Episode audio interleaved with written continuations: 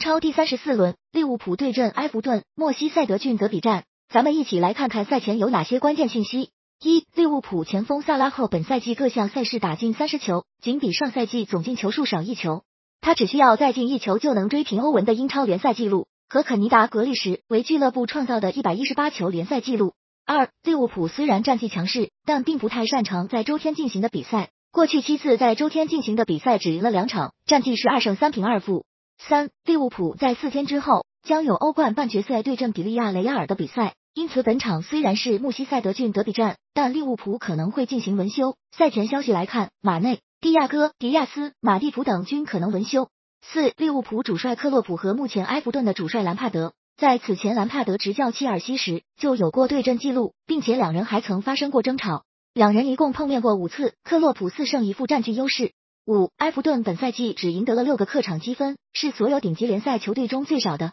并且兰帕德接手以来输掉了韩足总杯在内的全部六个客场，失球达到十九个。过去十六个客场比赛，埃弗顿从未零封对手。六，如果本场德比失败，将使得兰帕德的球队在三十八场联赛中创下十九场失利的俱乐部新纪录。七，埃弗顿本场比赛可能会用比较粗野的对抗和犯规来打破利物浦的节奏。赛前消息，兰帕德甚至表示希望能够保住十一人都在场上比赛，不被罚下。但从战术设计来看，本场可能会车牌较多。